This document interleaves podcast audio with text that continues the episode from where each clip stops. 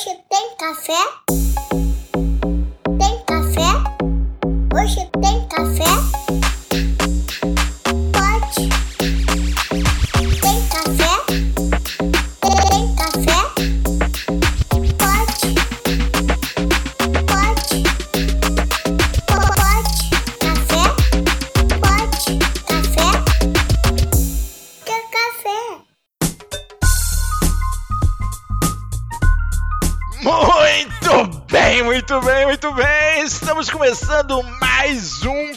Pod Café da TI, podcast, tecnologia e cafeína.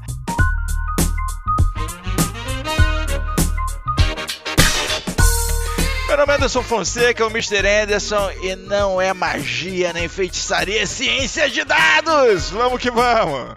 Aqui é Guilherme Gomes, da Access Software, e hoje, nesse Pod Café a gente vai explicar muita coisa. É isso aí.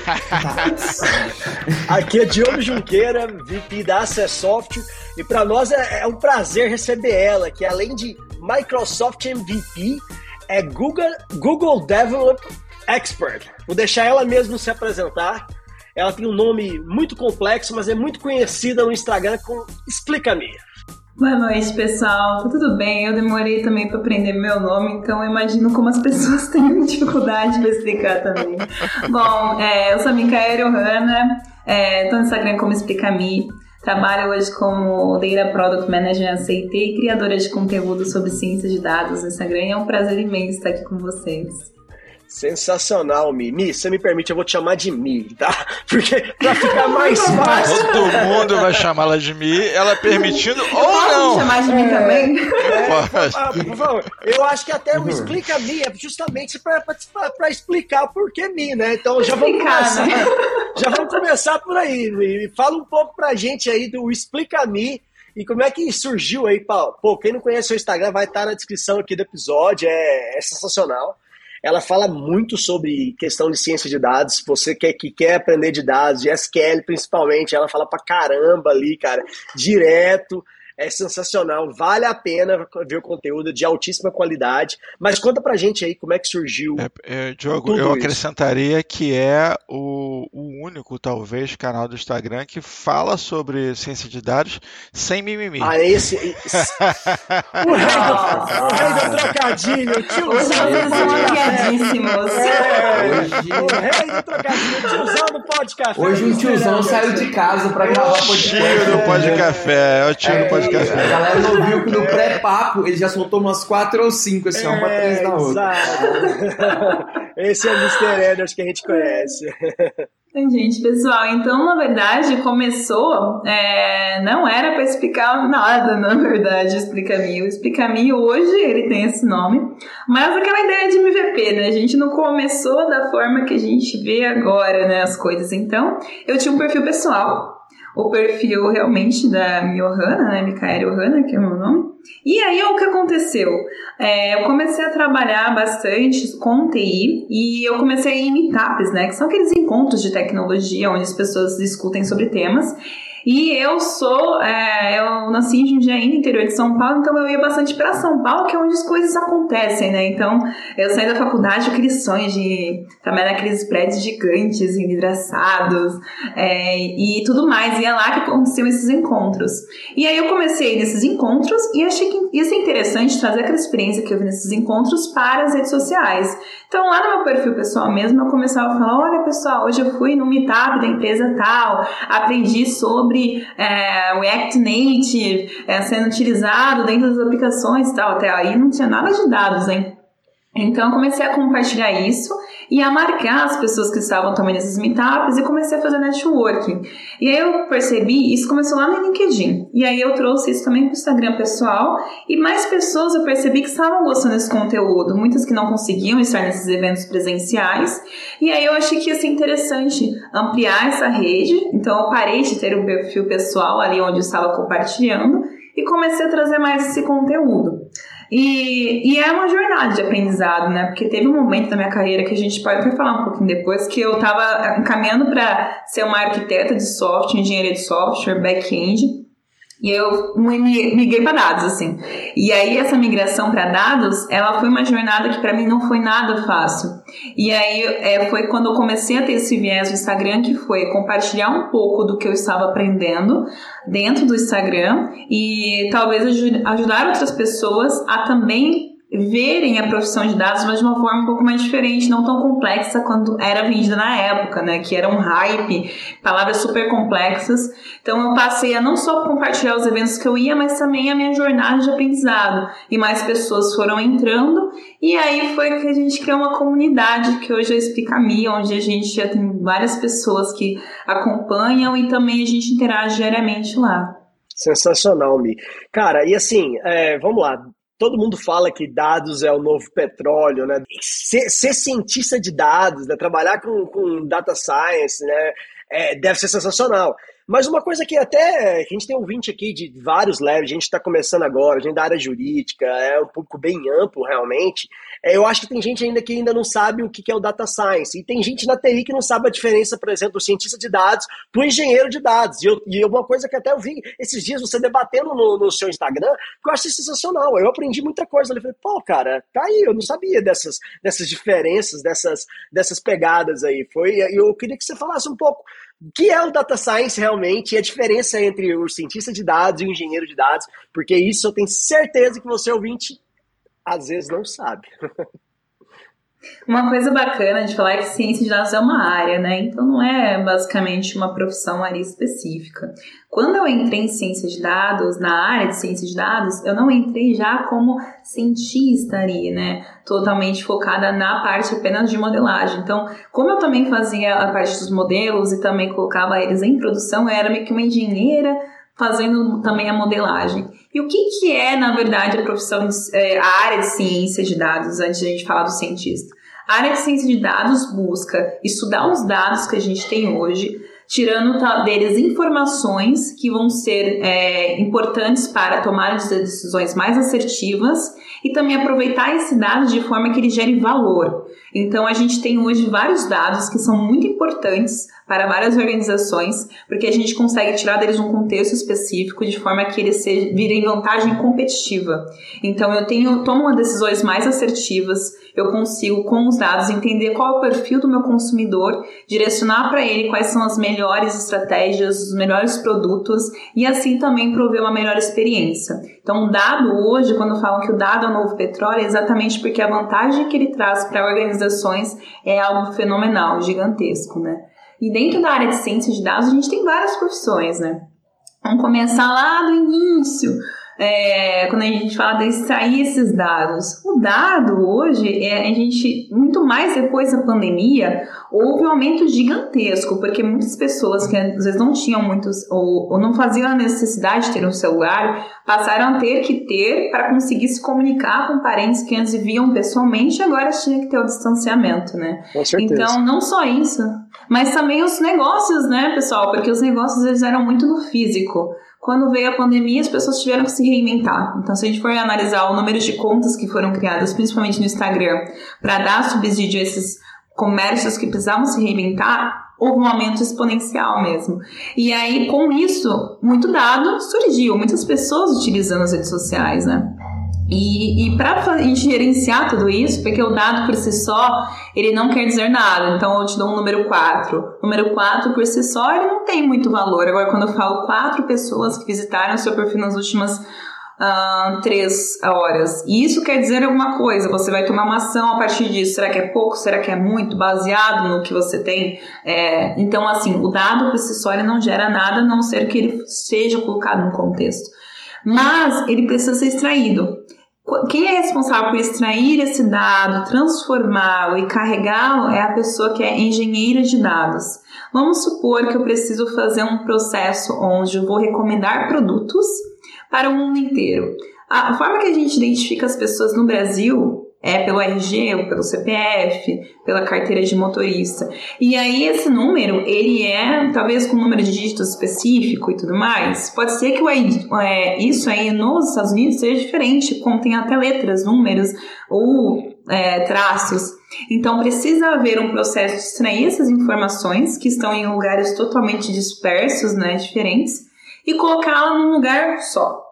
Esse lugar só vai dar subsídio não apenas para cientistas de dados, mas como analistas, né? Então, o engenheiro é uma pessoa que gera pipelines, processos para extrair esses dados, aplicar regras de negócio e torná-los uma fonte única para acesso, né? Uma profissão muito importante, inclusive uma das que eu recomendo se você está saindo de uma área de programação, engenharia de software e entrando para dados, porque você tem uma parte de engenharia bastante forte aí, né?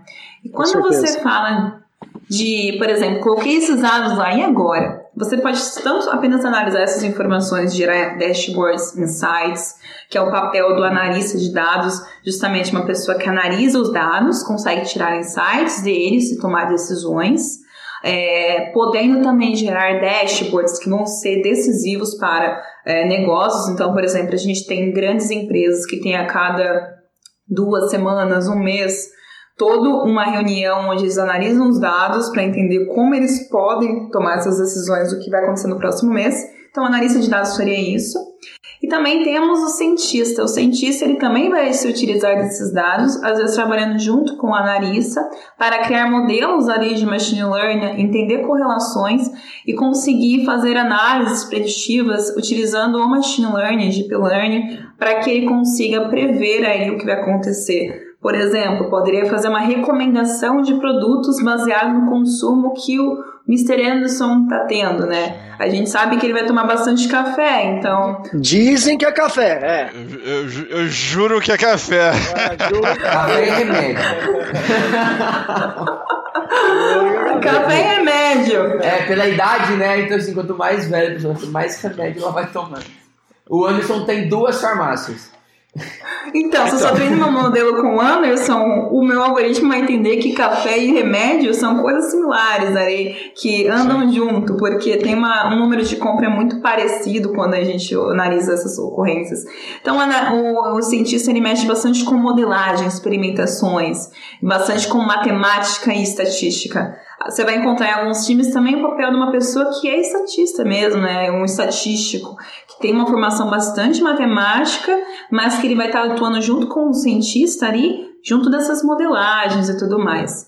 Mas a gente sabe que os modelos não param aí, né? A gente precisa fazer com que eles é. se tornem vivos e vão para a produção. O, o, grande lance são as, as aplicações, né? Porque é, essa é a distância entre dados e informação, né? O grande, o, o que que vale, né? Que, onde é que está o valor real, né? O que, o que é realmente o ouro é a informação, mas ela vai vir a partir desse, desse universo de dados, né? Você está falando, eu estou pirando aqui porque, sei lá, no início dos anos 2000 eu estava lá fazendo faculdade e eu andava com um livro de data warehouse debaixo do braço que nem um louco e a galera falava assim, cara isso aí não está nem no escopo aqui do curso. O que, que você vai falar assim, cara? Isso aqui é o futuro, irmão. A gente tem que entender. O Anderson já prevendo o futuro, né, pessoal? Não, mas é, eu não sei se você sabe, o Anderson está com a gente assim há muitos anos. Quando fala a gente, assim, nós humanos, ele é Viveu várias épocas, ele é meio vampiro. Não, você tá com a comunidade. É, não, ele, se, você, se, você, olhar é, bem ali é, os projetos da, das pirâmides do Egito, o Miserantes participou ali na, da, da idealização. Então ele tá com a gente há muito ah, eu vi tempo. algo similar, ah, então. então. é. Então é por isso que ele já, eu já achei consegue... que era fake news, mas não, não é verdade. Não é fake news, é verdade. É, o Miserantes realmente é uma nós tradamos foi ele e o Anderson batendo um papo, batendo um papo, chutando, falando, ah, tomando um cafezinho. Os pintores vai dar ruim e tal. Vai, vai, vai vai ter uma pandemia, vai ter uma pandemia. Aquele papo de bebedouro, assim, é, né? Surgiu. Exato, mais ou menos assim. Inclu inclusive, se você perceber, o símbolo do Wi-Fi é uma pirâmide ao contrário. É, você tá vendo? Ranzés era mó sacana. A gente é, então... Joguei a ideia aí. É, mostrando ser foda, cara. Cara, é...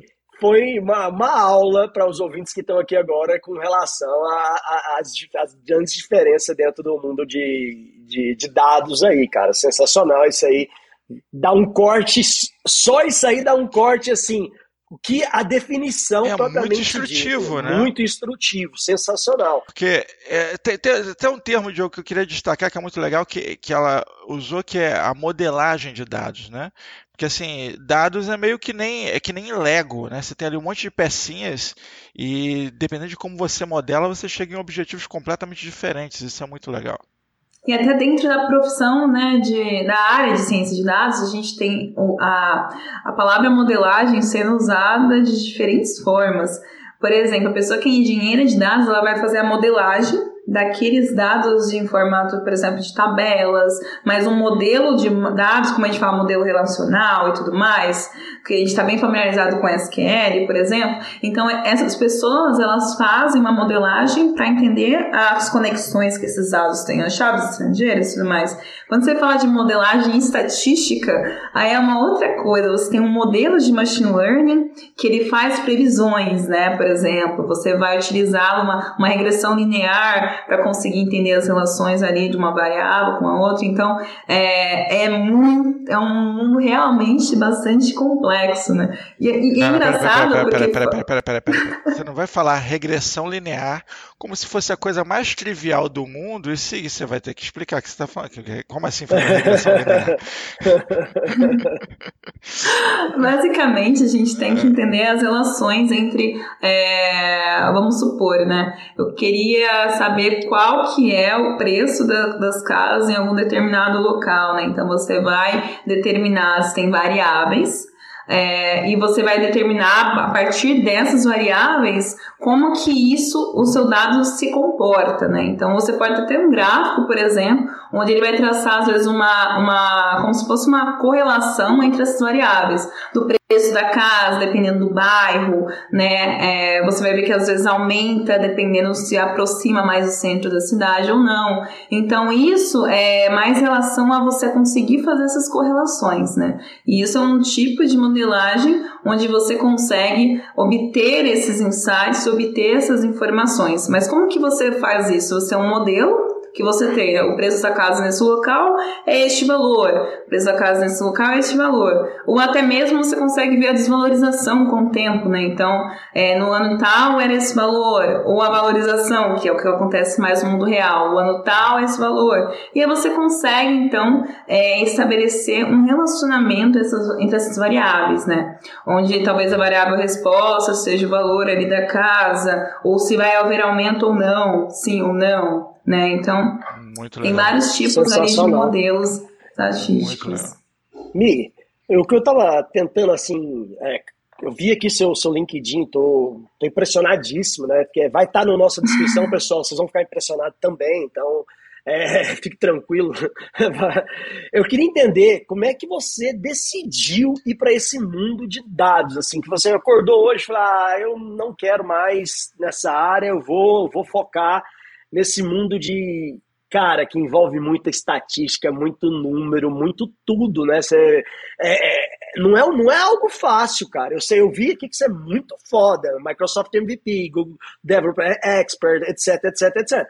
Mas, cara, é, é, é, muito foda, entende? Como é que bateu assim, não, eu tô indo para ser cientista de dados, é isso, me apaixonei por isso, é, como é que surgiu essa, essa vontade sua, entendeu?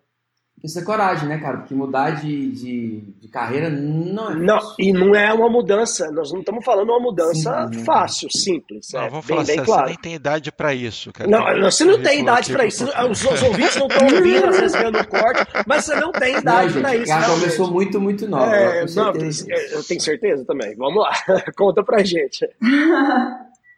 Gente, eu não sou muito nova, eu tenho só.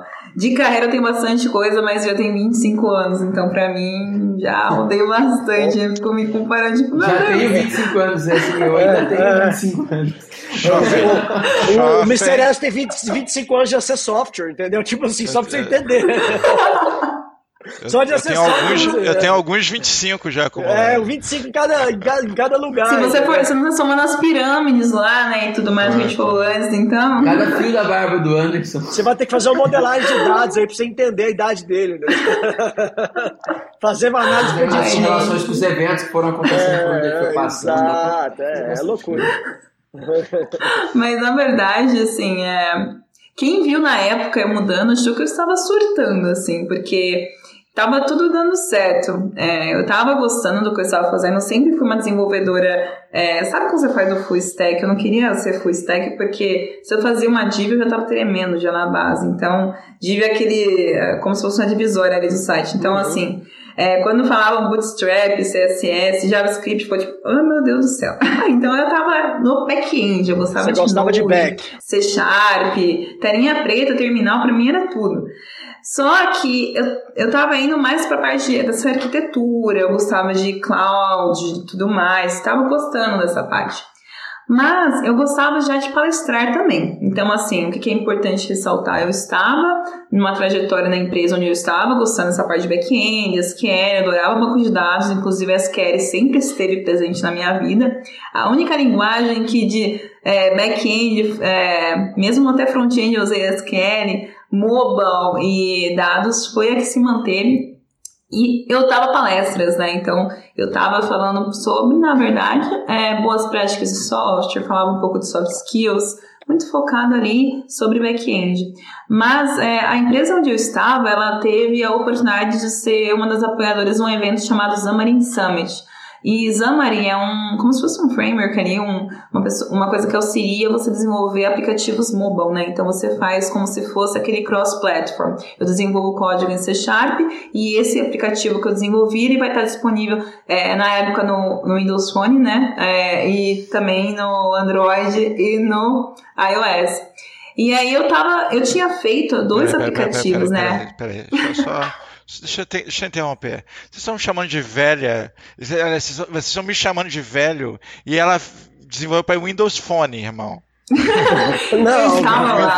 Windows Phone, ela, ela presenciou Não, isso. ó, ah, sabe qual a diferença entre velho e prodígio? É, é- é- então, nós estamos presenciando ela, ela é prodígio. Ela é Windows prodígio. Phone. Mr. Entendeu? Ela começou muito Você cedo. viu o Windows a nascer. Você não viu o É. Windows Phone nascer, É, entendeu? exato. É diferente. diferente. Você, Não, não, você viu tudo a bem, tudo Microsoft nascer. É diferente, Tudo entende? Tu, tu desenvolveu alguma coisa para Windows 3.11? Não, né? Windows Vista cartão até. perfurado, Não, Para. Vista, Vista 3.11 você tinha que ver, era um não. barato. Mas vamos lá, continua, amigo. Não, aí eu tava eu tinha desenvolvido já dois aplicativos, mas é assim, um foi pro minha formação no técnico, que eu tinha feito um aplicativo, e o outro meu minha formação na faculdade. Então, assim, é, eu tinha um conhecimento, mas não tão amplo pra falar assim, ó, quais são as novidades do Xamarin 5.7. Então, assim, eu fiquei, caraca, o que eu vou levar de palestra, né? Porque a empresa ofereceu um slot ali pra eu falar, tipo, Mica, a gente vai patrocinar esse evento. Sei que gosta aí de falar nos eventos, o que, que você acha, né, de participar e falar alguma coisa? E aí eu falei assim, bom, o que, que eu posso fazer? Aplicativos eu sei como fazer, eu me recordo bem e tudo mais. Mas o que, que eu posso levar, então, de diferente, porque eu não tô mais como referência naquilo, né? Então a gente tem que pôr os pés no chão. Eu pesquisei que o tema de chatbot estava muito em alta naquela época. Então, é, eu falei assim, tá, e se eu fizer um chatbot da Rochelle, do Todo Mundo Odeia o Chris, que ela tem aquele, um salão de cabeleireiro dos produtos Ivone lá e tudo mais. E, eu não sei se vocês estavam nesse episódio, eu estava lá assistindo e rindo dentro de casa, pessoal, antes de ir pra escola. E aí, assim, o que acontece? Se eu fizesse esse salão da Rochelle, tava na época da Copa. E aí eu via que os jogadores estavam caindo muito. Então a Rochelle ofereceu um tratamento para queda para esses jogadores da Copa. Então, assim, você entrava no chatbot e. Muito bom, cara, muito bom. O Neymar só caía na Copa, cara. Sensacional. Sensacional Ele foi um dos principais clientes. Aí eu falei assim, cara, o Neymar, né? um- Eu tô pegando um jogador ali no Brasil, ele vai falar assim, eu quero fazer um tratamento, e a Rochelle, para quê? Para a queda. E aí, nisso, o chatbot entendia qual era a sua intenção, que era fazer um tratamento, né? E aí a queda era como se fosse a entidade ali que o chatbot conectava. E aí eu apresentei isso, foi lá na Microsoft, eu lembro que quando eu pisei lá no prédio, eu tremi, eu falei, meu Deus, tinham várias pessoas querendo MVPs, eu estava, meu Deus, o que eles comem, como eles vivem, né? Qual é o habitat deles? E aí eu cheguei lá, apresentei e a galera curtiu, né? Eu tava usando um framework ali chamado Luiz, que ele auxiliava a fazer isso. Mas eu não tava usando, tipo, eu não tava usando nada de matemática, né? Aparentemente, pra mim. Mas eu gostei. Aí eu cheguei, dormi em casa, né? Acordei e falei, cara, eu quero trabalhar com aquilo lá de novo. Eu vou ter que mexer hoje com Node e tal, mas chegando em casa eu quero estudar aquilo ali. Porque eu sei que não é aquilo ali só, acho que tem umas coisinhas ali por trás. Eu chamei umas API, mas o que que tá acontecendo? Você pensou, tem algo mais ali, deixa eu, deixa eu ir mais a fundo. Exato. Como é que ele sabe que queda é uma entidade, né? A intenção é aquilo, né? Com base no quê? E aí eu fui estudando, indo atrás das APIs, e foi quando eu me deparei com álgebra linear, cálculo 5, 6, 7, e eu só estudei cálculo 1, 2. Aí eu falei, caramba, então na verdade, para entender essas coisas, você precisa de matemática, estatística, álgebra, que lá na API, quando eu chamei, não estava tão claro. E aí foi quando eu falei, não vai dar, eu vou ter que estudar mesmo isso aí se eu quero trabalhar com dados. Aí eu tomei a decisão, falei lá pro meu gestor, todo mundo achou que eu estava ficando louca. Eu E uma pessoa apenas falou assim, Mica, se você gosta, é, eu, eu acho que é o futuro. E aí, assim, só uma pessoa mesmo me motivou aí, porque todas as outras pessoas falaram que eu poderia ir para um lugar que talvez eu estivesse muito incerto. É, não, é com certeza o futuro, assim, é, a gente viu, tá vendo, vivenciando que, primeiro, é, se você for pesquisar no LinkedIn, você vai achar poucos, né, profissionais, é, e, é- e é uma carreira, é, vamos dizer, extremamente valorizada, né, Mi? Então, assim, acho que você fez uma decisão bem certa, não que a, a, a carreira de dev não seja, tá faltando dev também, mas hoje, cientista de Ah, dados... tá é- faltando qualquer, qualquer área de TI, tá faltando gente. mas cientista de dados é uma espécie de extinção, é tipo Não, mosca mas é, branca, é, é, é, é outro É tipo mosca branca, é Todo mosca mundo tá branca faltando praticamente. É mosca branca do olho azul, entendeu? É, exato, é muito, é muito, Opa, muito gente. difícil, porque Me, me desculpem, senhores. Unicórnio, vai. é a unicórnio. A unicórnio ainda tinha um Unicórnio. lá no último evento que a gente se encontrou pessoalmente. Um lá, Ah, tem unicórnio faltando lá. Dev, ele é É, Dev. tem o unicórnio Dev, um abraço pra ele. A abraço pro unicórnio eu tava. É, a gente tava lá junto lá e o unicórnio tava lá.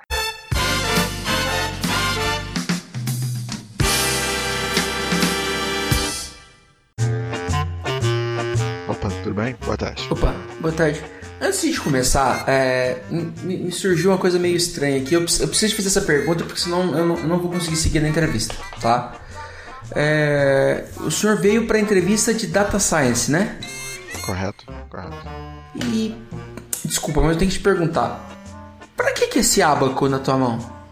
É... Bom, vocês colocaram aqui que é, a vaga é para um, um especialista com altas habilidades em matemática Sim. e não tem ninguém melhor no abaco do que eu. Mas, Mi, cara, sensacional essa, essa, essa coragem e, e ter dado certo. Você tá na empresa aí, na, pô, na CT, que é uma grande empresa. Você, eu vi essa, você tá já há alguns, alguns anos, né? Tem dois anos, quase três anos já na, na CT. É, ó, você não sabe, a CT é nosso cliente aqui. A gente tem, inclusive, um episódio...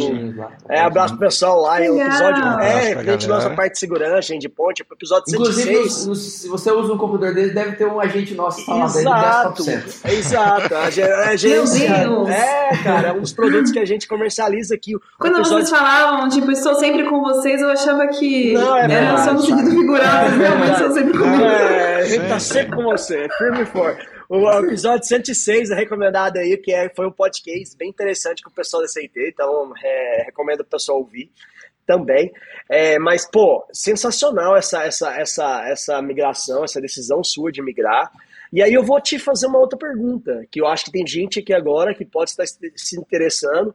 É, cara, se eu, que eu quero migrar, se alguém quer, porque não tem profissional, fato. É, é, é futuro, é presente, já deveria ter muito mais dados. é, é, é, cara, ninguém consegue tomar decisão mais sem dados, né? E se, quando a gente fala de dados ainda com machine learning, com deep learning, etc., que é o futuro, porque ninguém mais dá, tem condição de ficar analisando aquele dados, aquele lá, e falar, ah, não, vamos fazer isso, aquilo. Não, o negócio é, é realmente, tem que ser, tem que te dar essa decisão por si só. O, o sistema tem que tomar essas decisões, né, né, Mi? A gente não pode mais depender do olho humano no mundo de hoje para tomar decisões. As coisas têm que realmente basear em análise preditiva, em machine learning, deep learning e etc, igual você falou.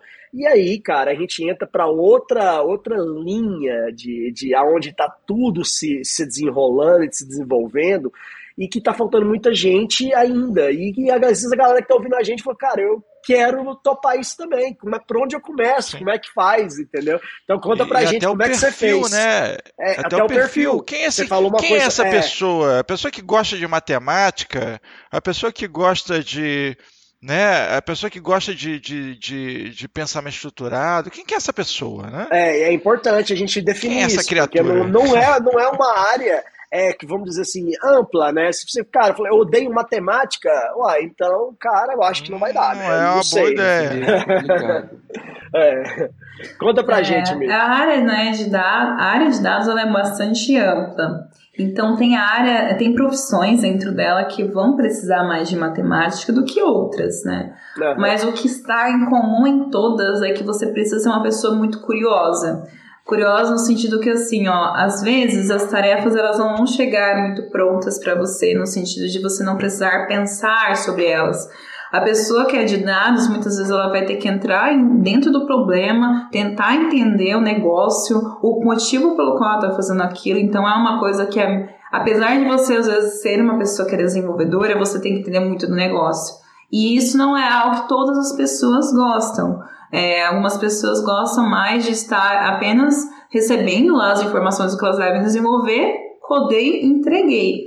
E tá tudo bem, mas o perfil dos dados, ele é um, é um perfil que você tem que esmagar os dados até eles falarem, sabe? Então, assim, é uma coisa que você precisa ser uma pessoa curiosa e não estar contente com aquelas análises que você está vendo. Se vier um gráfico, por exemplo, você se questionar, mas baseado no que esses números, né? É, você falou que você fez uma pesquisa. Qual a sua amostra ela é representativa? Se você tem 5 milhões de pessoas, você perguntou para duas para fazer essa pesquisa. É, talvez você não esteja representando o todo, né, daquilo. Então, você tem que estar sempre muito curioso, indagando o que você está vendo, né? É, mas, a partir disso, se você é uma pessoa que está migrando na área de desenvolvimento, principalmente, é, você vai encontrar às vezes um pouco de dificuldade para ir direto para a ciência de dados, se você é uma pessoa que não gosta muito de matemática ou não tem tanta familiaridade, porque a área de a profissão de é, cientista de dados ele tem uma, uma pegada muito forte com álgebra linear e estatística. É, e também a pessoa que é da parte estatística também, ela com certeza está no cerne dela, dela toda essa parte, né, de matemática. Então não quer dizer que vai ser, não é impossível, com certeza, nada é impossível, mas você vai ter um pouquinho, uma curva ali de aprendizado um pouco mais longa. Em contrapartida, a parte de engenharia de dados, ela não demanda tanto conhecimento matemático quanto uma área de cientista de dados, né? A pessoa que é cientista. Porque você está mais focado em trazer aquele dado e migrar de diferentes pipelines. É, então, você traz aqui de um local, aplica regras de negócio, bastante programação envolvida, conhecimento de SQL é crucial, não importa qual delas você vai estar, é importante. Mas você trabalha um pouco menos com matemática. Né? Então, uma pessoa que tanto está na área de engenharia, a de analista às vezes precisa para fazer alguma análise dos dados que requer um pouco mais de cálculo, de algumas fórmulas e tudo mais, então precisa um pouquinho de matemática. Mas uma outra que eu não falei que é de engenheiro de machine learning, engenheira de machine learning, que é o quê? O modelo está pronto cientista de dados falou assim: caraca, isso aqui tá com a melhor é, performance que eu poderia ter, os resultados estão ótimos baseado no que eu testei. Vamos pôr em produção. Pessoa que tem que pôr esse modelo de machine learning em produção, e quando eu falo em produção é o quê? Colocar em um site, às vezes, onde você vai conseguir, o site vai te falar, bom, o melhor investimento para você fazer na sua carteira é esse aqui, baseado nisso, nisso, nisso. Rodou ali um modelinho de machine learning por trás. Mas para ele rodar e ele ser escalável e a gente aguentar um monte de predição, né, um monte de pessoas requisitando aquele resultado ao mesmo tempo, precisa ter um conhecimento ali de DevOps junto, um pouquinho de engenharia de software, boas práticas para você modularizar, porque as pessoas que são cientistas muitas vezes desenvolvem como se fosse no que a gente chama de notebooks, né, que são é, os, é basicamente a, a, a forma com que a gente desenvolve, a gente vai escrevendo e não, não tem aquela preocupação ali Que com se dane o back-end, né? Que eu- o servidor aguenta, vai. Porque o objetivo, o objetivo é fazer um modelo que, se- que seja o ideal, mais né? memória. Que-. Sim, e aí na hora de pôr pra produção, essa pessoa ela pode não ter ali todo o skill para fazer isso. E aí é tão bacana a gente ter um skill que pensa em design patterns, pensa nas melhores práticas de programação, como escalar aquilo, Terraform, vem Kubernetes, vem pods, vem segurança, JWT, tokens, APIs, que aí eu já falei várias palavras mágicas que são ali de engenharia Dia de dia. software e segurança, entendeu? E assim, para pessoa cientista, saber tanto matemática, estatística, álgebra linear e tudo mais, e saber isso é um pouco complicado, por isso que tem esse papel de engenheiro, engenheira de machine learning, que também vem para ajudar. Então, assim, quem não, não tá muito confortável com matemática, mas tá migrando ali de engenharia de, de software, tem esse aqui que eu acho muito legal, e também tem a pessoa que é engenheira de dados. Pega o dado, vai lá, vamos tratar, vamos colocar numa fonte única, assim. E se você está interessado com matemática, com modelagem, de prever ali Você, como as você que não é normal, que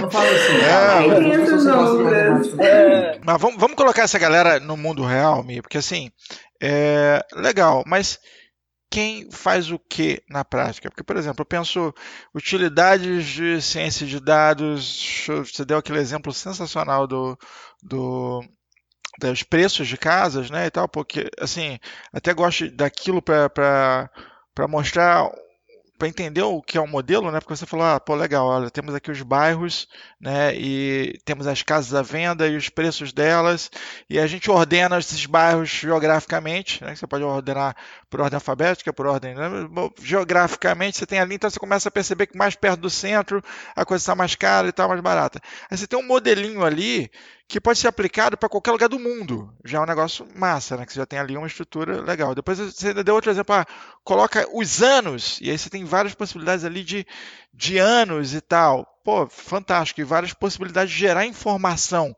na prática. Informação pode ser aplicada, vamos pegar um, um exemplo mais dia a dia. A forma como os. é, como as. É, as comidas estão organizadas no supermercado, né? Botou a cerveja do lado do amendoim, do lado do, do petisquinho e tal. Tudo isso re- respeita uma ordem de. Pô, quem compra cerveja normalmente vai levar um- uma Os outra coisa junto. brinquedos, né? Eles ficam para as crianças menores, ficam lá mais para mais baixo, baixo, né? exato. Então, Eles assim, fazem na sacanagem, prática, entendeu? Quem tem filho sabe. Porcaria, você, É, chega, você chega no caixa, todos doces ali te encarando, pedindo me compra, me Sim. compra. Eu vi, eu vi um negócio louco de marketing que são as caixas de cereal é, nos Estados Unidos, onde n- na capa da caixa o personagem está sempre olhando para baixo. Eles falam assim, está sempre olhando para baixo, porque quem está olhando é a criança que está embaixo, está passando embaixo, e ela, pra ela olhar para a caixa e se sentir, é, sentir empatia com a caixa. Mamãe, eu quero esse. Eu falei, caraca, que negócio louco.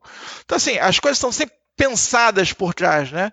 Então, é, os profissionais de, de marketing já são famosos por serem, por serem essas mentes que estão, né, criando coisas por trás ali e tal. E o profissional de, de data science também é esse cara, ele acaba sendo um mentor de como as coisas vão ser, né, de como, como as coisas estarão organizadas daqui para frente no futuro.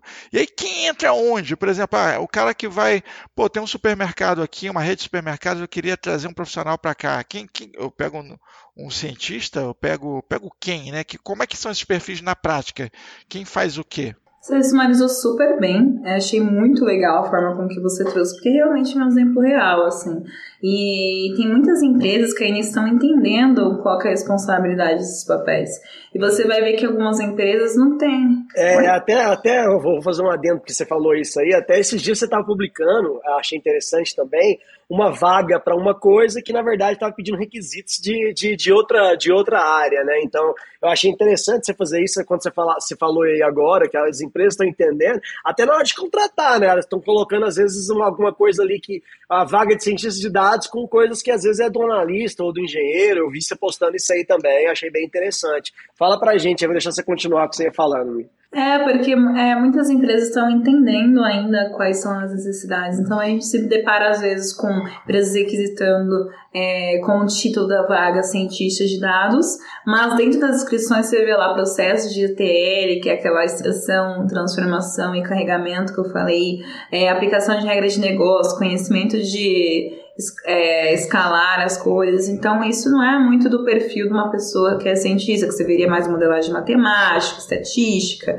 e etc. Então, você vai ver que vezes empresas estão entendendo isso, né? E a gente vê pelas vagas que são divulgadas, mas também, como o que o Anderson falou, isso aí a gente teria um projeto com vários papéis diferentes, né?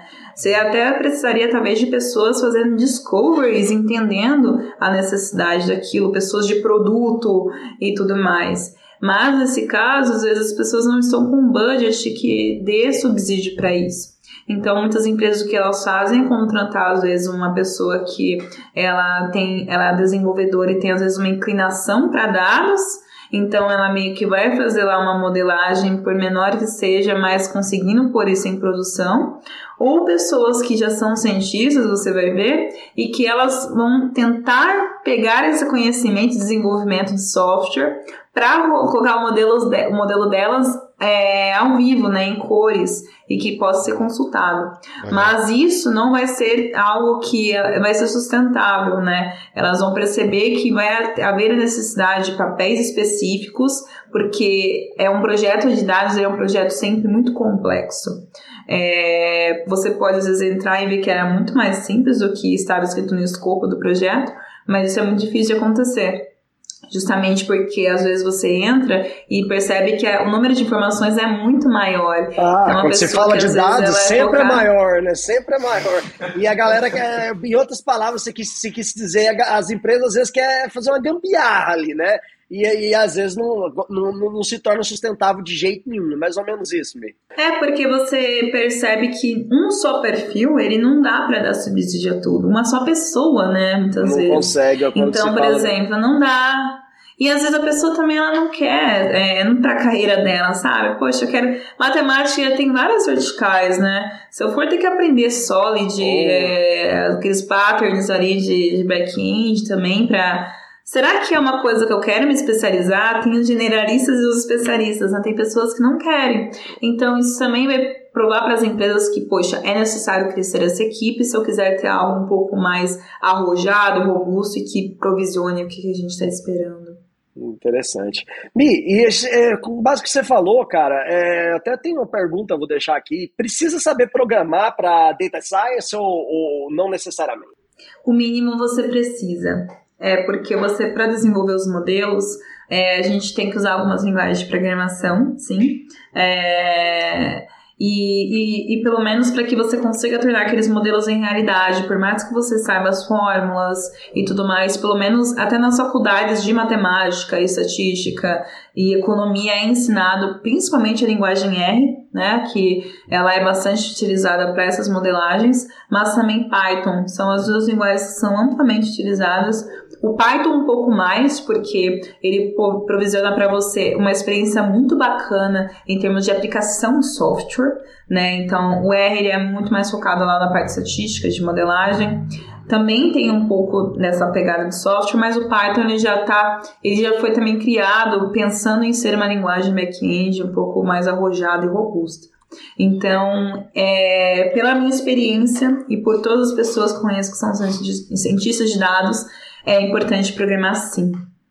Sensacional, Você que faz só Hello World aí vai ter que estudar mais um pouco, né, cara? Querendo ou não, ele tem que escrever umas queryzinhas, né? Tem, tem, é, tem que entender tem que, de SQL. Né? Até por conta do SQL que eu comentei, né? Tem então, como, assim. Né?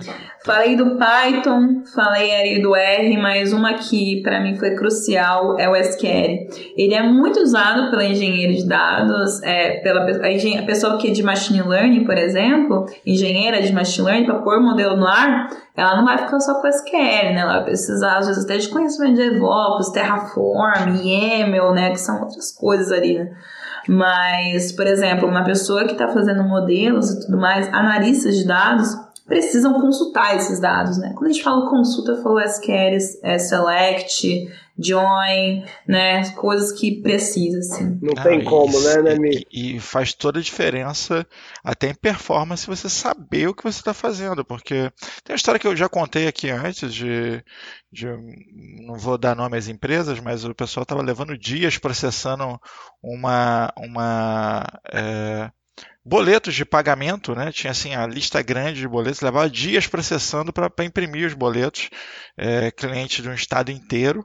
E chegou um profissional lá, escreveu uma query mais eficiente que reduziu aquilo para horas, entendeu? Assim, de dias processando viraram horas apenas por uma query mais eficiente, bem escrita e tá aí. O cara cobrou 25, reais, 25 mil reais por mês para dar, pra dar manutenção nessa query.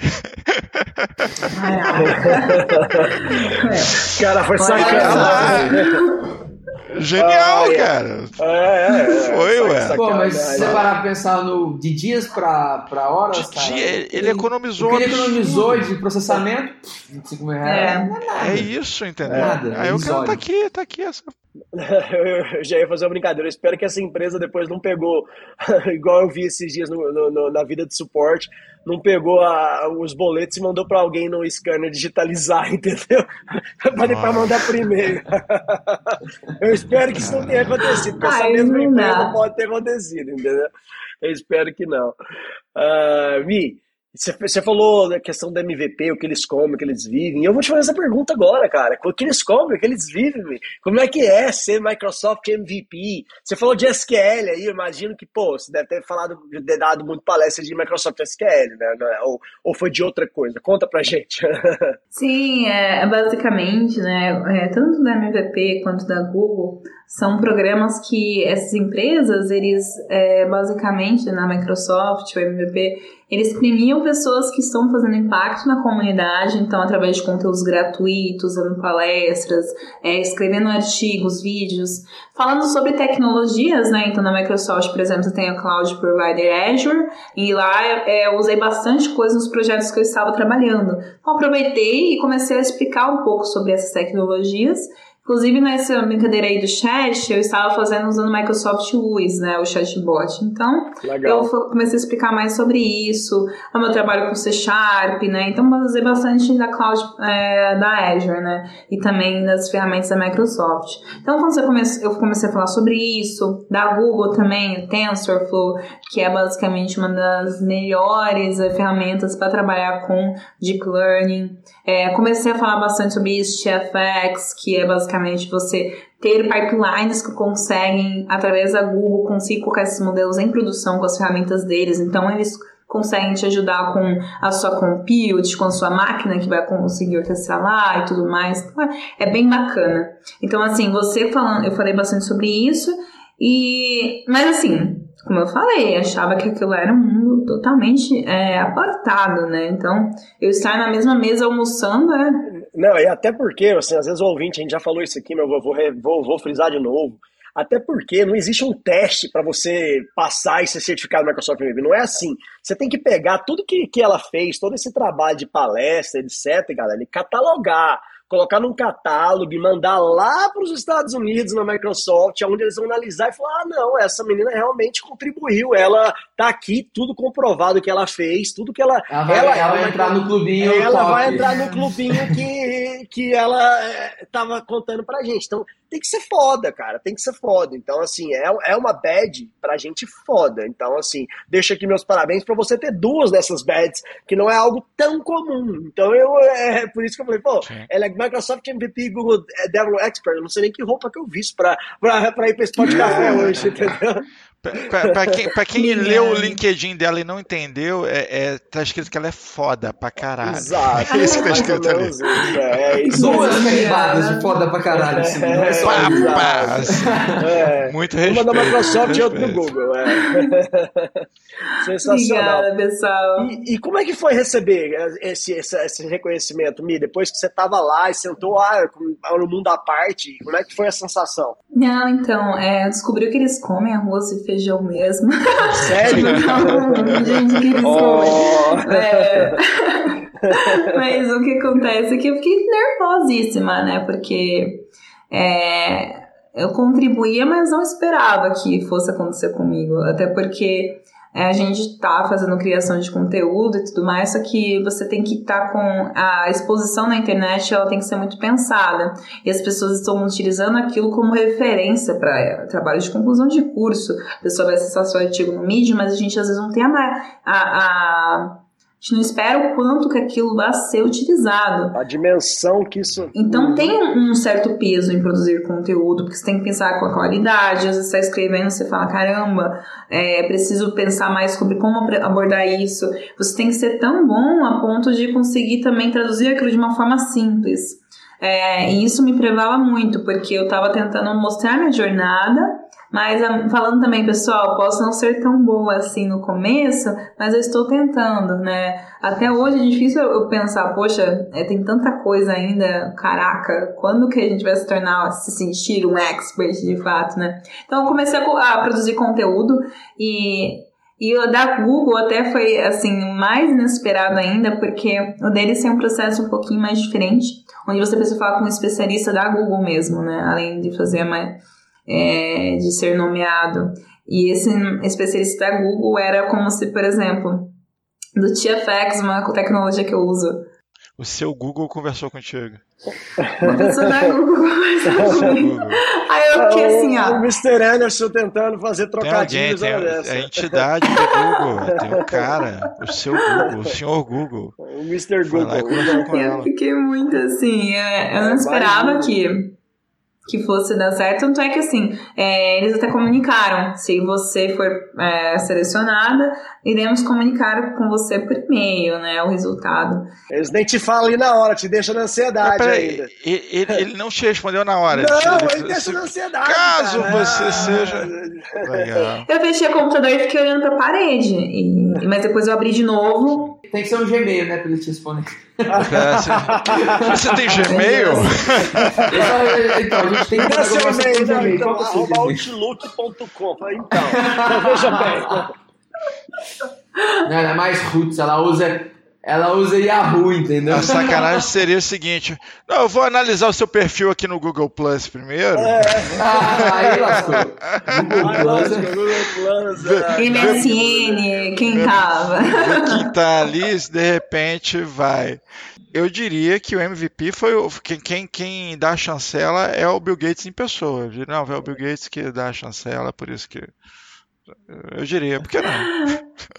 Mas eu fiquei bem realmente assim, muito, muito é, descrente de que daria certo, porque é, foi uma entrevista bastante técnica, né? Então, realmente, para validar os né? conhecimentos. Tá Deixa aqui mas recebi no spam. Então, demorei duas horas para perceber. Não, pera, pera, pera, pera, pera, pera aí. No seu Gmail, o Gmail jogou pro spam um e-mail da Google. É, cara, certeza que eles. Ele, é, é troll, é troll. Eles fizeram isso pra trollar. É, não, vamos é, foi trollagem. Eles sabiam que eu ia ficar ansiosa. É, exato, foi pra vamos sacanear. vamos cara. esconder isso no spam dela. Pô, mas a gente falou de MSN aqui, eu tenho que deixar um recado pro pessoal aí que desenvolve o aplicativo de, de, de, de mensagens, que um recurso que eu sinto muita falta, principalmente quando eu tô tentando falar com alguém e o pessoal não me responde na hora, é aquela coisa de vibrar a tela. Do que o MSN tinha, cara. Que você vibrava Pô, a tela da pessoa. Chamar a atenção. Né? Chamar é. atenção, cara. Aquele... Você não era essa pessoa, né, Diogo? Eu era. Que ela não conhece o Diogo. O Diogo era mais sem paciência do eu mundo. Eu não tenho paciência. Se eu falo, oi, tudo bem, eu já espero a resposta, entende? Eu, eu preciso. Ah, isso eu também. Eu, eu espero que você fale, oi, tudo bem? Você, eu precisava disso, disso, disso, disso. É, não, eu fico muito puto. Não fala oi, não. Só fala o que você precisa comigo. Se você fala oi, eu paro, então, assim, eu vou lá ver. Esse recurso de chacoalhar a tela, hoje em dia eu ia usar o dia inteiro. Antes, o Gomes, a tela dele ia virar chacoalhada. Uh, assim, não, não. O meu celular tem que ficar ligado na tomada o dia inteiro. Tem que ficar vibrando o jogo. Ficar... Isso é uma loucura. Gomes e Anderson, no momento, agradecendo por não existir esse é, recurso. Com certeza que eles devem ter implorado para tirar esse Deves, por favor, nem ouçam isso. É, não, por favor, voltem a última, a última vez que eu falei bom dia com o Diogo deve fazer uns oito anos. Que desde lá a gente não para de falar, é 24 horas. A conversa continua, né? Igual o PC, então, você, você nunca não, reinicia, é, Você não né? fala você bom dia, igual. boa noite. Você acha que deu tchau pra ele? Não. Ó, Daqui a pouco meu... chega uma mensagem nova. Eu acabei de olhar meu Mac aqui, faz 112 dias que eu não reinicio. E é estratégico, é estratégico. É, Você é, acha que se ele estratégico. falar boa noite, ele cortou o laço, Não, tá Anderson? louco, vamos lá, vamos Não, aí ele vai pro Skype, aí quando você tá no Skype, ele tá no WhatsApp, desse jeito tava no WhatsApp, quando vai tá no Instagram, ele tá É, ele é tipo o pai do. Ele é, É. tipo o pai do Cris, o Júlio. Como é que você assim, sabe? Eu vou tá lá. Não importa. Como é que você sabe há quantos dias você não reinicia seu Mac? Onde é que tá escrito Você isso? vai lá no sobre, velho. Lá tem como, lá, quanto tempo tá com o seu Mac e ele te fala quanto tempo. Eu vou precisar reiniciar. Deve ser por isso que o outro, o, o outro, o outro microfone tava falhando no início. Acho que eu- algo me diz que eu preciso reiniciar meu Mac em algum momento. É, vamos lá. Mi, É uma boa pra- opção.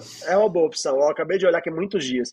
É, Mi, expectativas para futuro, cara. Duas coisas. Primeiro que o Data Science, pô, é, como toda tecnologia, deve evoluir é, a cada momento. Quando você fala de machine learning, cara, o que deep learning, modelagem, é, o que a gente viu nos últimos anos e o que a gente está vendo é uma, é uma loucura, né? É algo que está evoluindo muito. É, Até, pô, deixa, deixa eu complementar, Diogo. Até a Vai lá. definição de dados ampliou um absurdo. ampliou demais. É, Porque não, é. antigamente você falava em dados, você pensa assim, ah, num banco Ai. de dados, ou então numa Não, eu lembro quando começava a te falar de Big Data lá atrás, né? Era, era algo completamente diferente. Que ela tinha, for. Big Data. É, Aí, aí, o que, que a gente vai fazer questão de dados? Aí a gente começou a, a trabalhar. o Mas agora, começou a a, gente falar tem lá atrás. análise de imagem, análise de voz, análise de vídeo, tudo isso virou dado tangível, dado possível de você Certeza. minerar ali e tirar informação dali. Isso é uma coisa É, louca. é muito ampla, né? Então eu vou, eu vou, vou, vou Você deixar consegue fazer uma pesquisa por formato de cabeça, vai. É, pô. Já, já tem recurso para isso hoje. É uma loucura. Não faz sentido nenhum. entendeu? Sacanagem. é.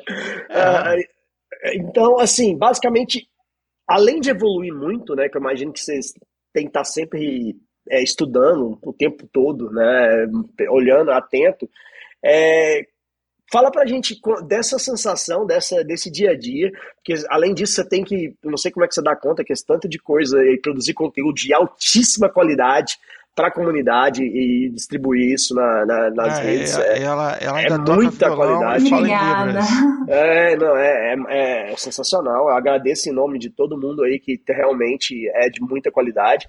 E qual é a expectativa aí para o futuro? Além de ter que estar convivendo com, com o Data Science evoluindo a, a cada dia e muito rápido, igual você falou. Sim, eu acho que assim, é, os dados eles vão aumentar cada vez mais, com toda certeza. Então a gente vai tá, tá- ter que estar pronto para lidar com uma com um número muito grande de, de dados sendo colocados nesses modelos. Então, tô falando de uma grande necessidade de computação muito, muito forte, né? Então, bastante importante a gente ter um foco bastante grande na parte de infraestrutura. Vai ter que dar subsídio para esse número de dados gigantesco que a gente está tendo. Cada vez mais o- os modelos de machine learning estando presentes no dia a dia. Então, inúmeras áreas, elas- essas áreas elas não vão estar apenas isoladas. Você vai ter data science com saúde muito mais presente do que a gente tem hoje. Data science com é, educação muito mais presente que a gente tem hoje, né? Então a gente vai começar a ver modelos de machine learning sendo colocados no nosso dia a dia de uma maneira muito mais forte. Se você for ver hoje, você tem um robô que indo para sua casa, você tem a Alexa que está dando, é, conversando com você, com o seu filho, e essa conversa que ela conversa com que ela troca junto com a Alexa pode vir para o seu celular para você saber como a sua criança está se sentindo. Então você vai ver isso se tornando cada vez mais comum mais do que está acontecendo. Só que cada vez que a sua filha, seu filho conversa com a Alexa, isso gerou um dado que virou informação, que virou contexto. Então, conforme isso vai se tornando mais comum e maior parte da população vai tendo acesso a esses equipamentos, que vão se tornando assim, é, normais, básicos, a gente vai tendo mais informação sendo gerada. E aí, maior demanda de profissionais, principalmente analistas e engenheiros ali também, né? Que vão ter que lidar com toda essa informação sendo colocada dentro do mesmo local para que a gente consiga tirar o melhor proveito disso. Então, eu vejo um aumento bastante forte de profissionais de dados nesse sentido, porque o mundo não vai parar de produzir informação e precisamos estar preparados para isso. Sensacional. É, os dados tem só aumentar, né, Mi? Não tem, não tem como parar isso aí, né, cara?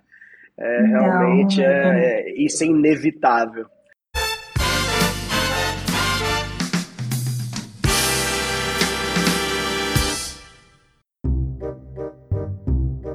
Velho, já deu. Cansei. Acabou. Calma, calma, você... cara. Não, não. Não vou ser. Não vou. Não, acabou. Acabou. Não vou. Não quero. Cara, essa query não funciona. Acabou. Acabou. Vou, Calma, vou, cara. vou, vou atualizar o meu LinkedIn, irmão. Vou, vou arrumar outro emprego. Não quero mais trabalhar com essa porra. Cara, essa query não roda. Desisto. Desisto. Calma, calma, cara. Só, só junta dois bancos, é facinho.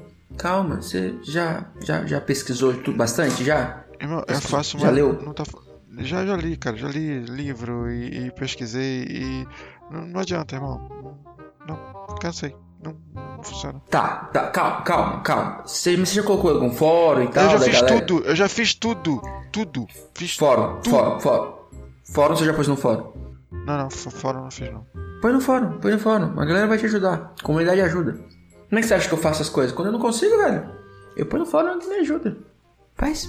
Não, irmão, eu não. Eu não, eu não deixa eu- pera aí.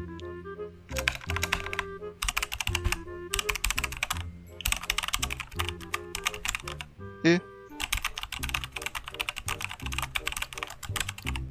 Ih, rapaz, tem uma mina aqui que já, já teve esse Então, problema. É.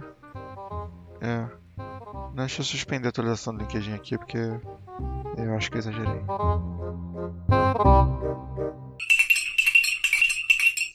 Ok, Mi.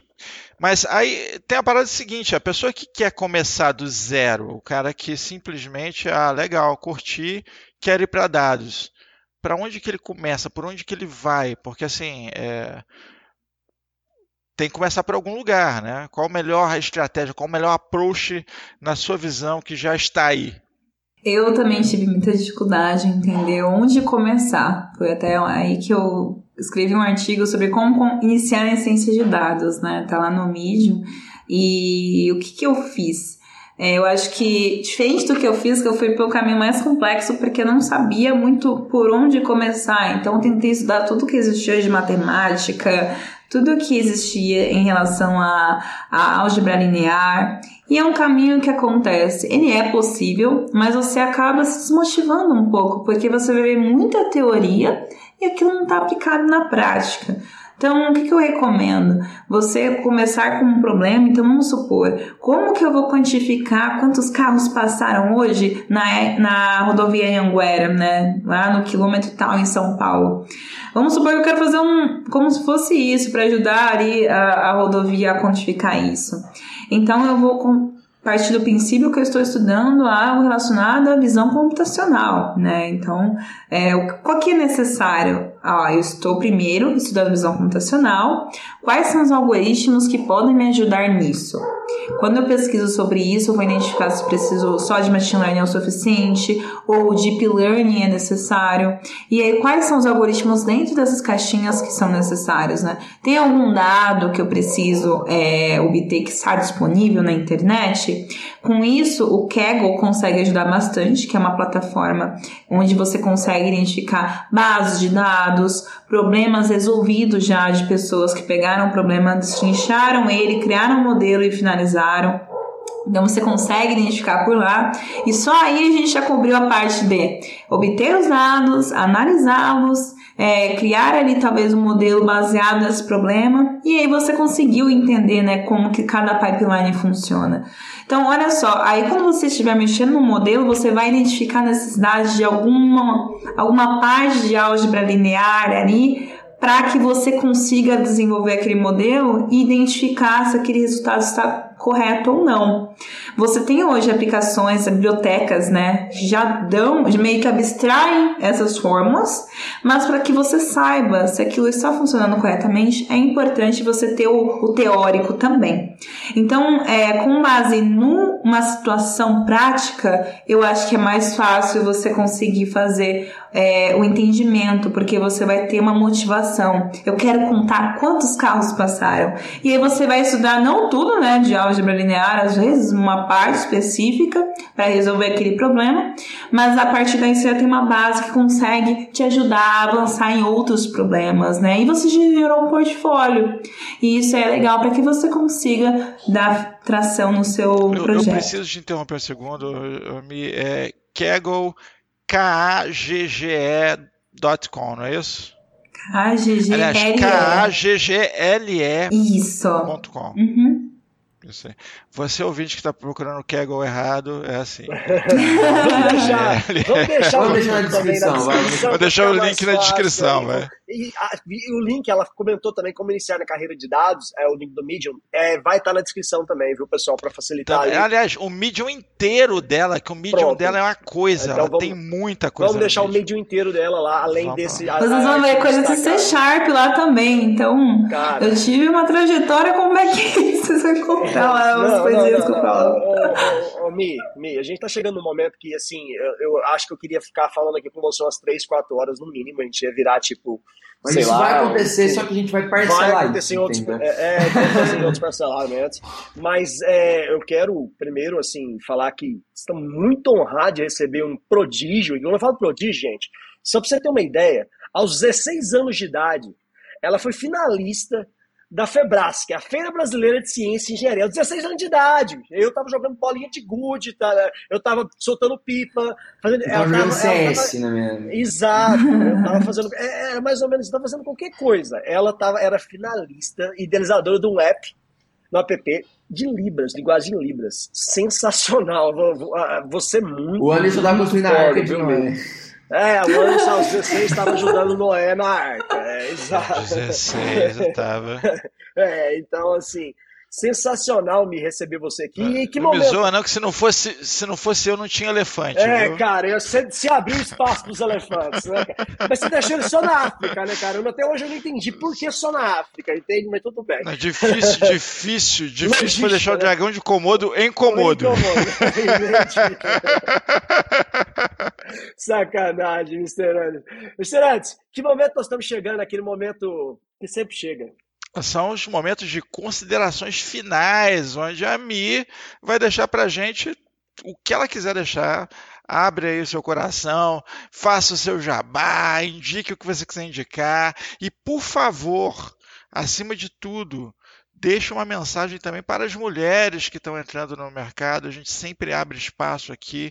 É, esse- nesse- nessa temporada do Pode Café nós temos falado muito sobre isso e é, é um momento de motivação também que é muito válido.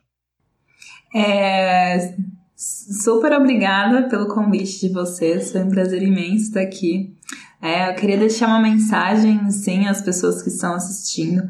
Quando eu optei por migrar com dados, eu comentei que uma pessoa foi responsável por falar, né, para mim que eu poderia continuar na carreira, que poderia dar certo, sim. Enquanto várias falaram para mim que eu deveria continuar em arquitetura mesmo, no back-end, que era algo incerto. Sobre essas pessoas, eu concordo com elas de que realmente, né, por que, que a gente vai mudar tudo que tá certo, tudo mudar mexendo que tá quieto, né? Então há uma certa insegurança. Mas houve uma pessoa que eu não comentei anteriormente que ela me falou que eu não conseguiria aprender a matemática e estatística e eu não conseguiria ser cientista de dados e que essa área não ia ser para mim.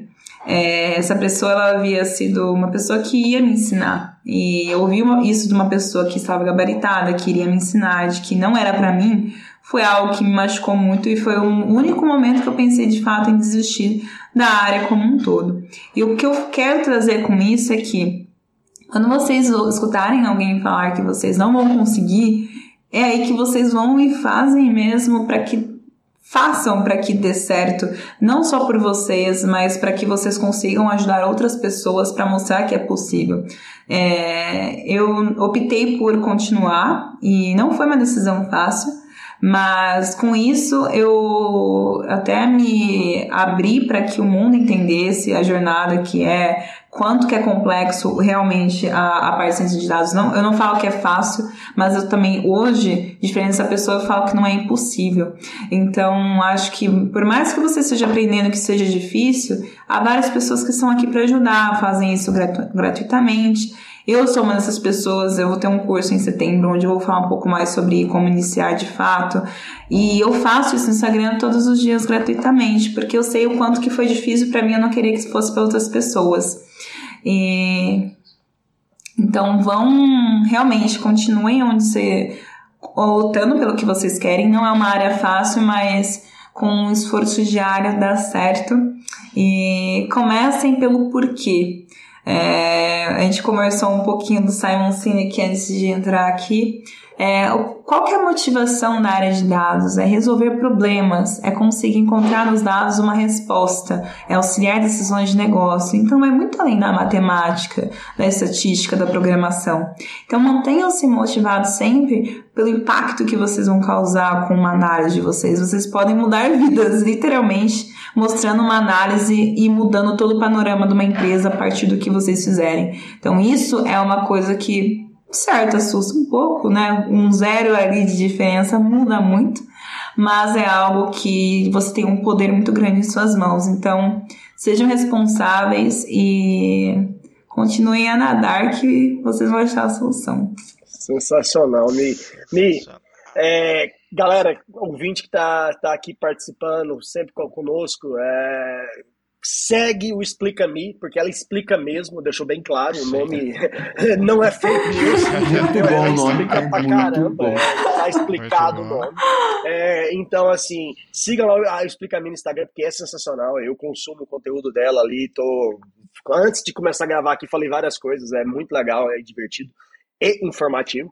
É, os links vão estar todos, inclusive do LinkedIn dela, do Medium, vão estar todos aqui na descrição do episódio. Setembro, esse curso, dá um, um, um, um sneak peek pra gente, já que você falou aí, um spoiler de como é que vai ser esse curso. Para os nossos ouvintes aqui, nós estamos na Semana do Dados, aí, com esse trabalho conjunto que a gente inventou, a Semana do Dados aqui. É, então, conta pra gente como é que vai ser esse curso aí, se já tem alguma ideia, como é que vai funcionar. O pessoal que tá ouvindo aí, às vezes, já, já, já fica de olho aí no, nas suas redes sociais. Conta pra gente. Sim, eu estou gravando agora. É, comentei no meio do podcast que tinha feito um artigo no Medium falando sobre como iniciar em dados. Isso já tem um tempo. Então, muita coisa mudou de lá para cá. Principalmente quando a gente fala de dados, as coisas são mais aceleradas ainda. Acelerado. Então, eu ouvi muitas pessoas também precisando de um curso para ajudá-las e ter projetos práticos também. Então, nesse curso, eu vou ensinar um pouco sobre é, tanto Machine Learning quanto Deep Learning, as áreas de dados, como você encontrar a área que mais se identifica com você, ensinar SQL, Python, é, programação também, de fato, programação para a ciência de dados em si, e soft skills também, personal branding, como se desempenhar bem em entrevistas com cientistas de dados, como engenheiros, o que é mais pedido. Então, eu estava pensando mais uma formação de forma com que as pessoas saíssem mais preparadas no mercado, porque hoje eu faço entrevistas e eu vejo o que é necessário, né, do outro lado também, né? Eu fui a pessoa que a pessoa participava, então além de participar, hoje eu também faço, né? Então, com essa visão, eu consigo também auxiliar outras pessoas para encontrar essa primeira oportunidade numa área que eu acho que só tem a crescer. Sensacional. Coloque na agenda aí se você quer aprender, já sabe quando vai sair. Setembro tá logo ali, galera. Mi, muitíssimo obrigado novamente aí e pode ter certeza que nós vamos convidar você de novo. Vamos. Eu acho que é, foi, Hoje foi foi uma bacana. aula assim, muito foda. A gente só tá acabando esse podcast porque temos um limite que temos que acabar. Senão a gente vai continuar aqui falando. Vamos avançar em dados. E aqueles que desejam ser cientistas de dados, e aos cientistas de dados, eu deixo a frase de Luiz Pasteur, que é: os benefícios da ciência não são para os cientistas, mas sim para a humanidade. Mr. Anderson. Muito boa. Vamos que vamos.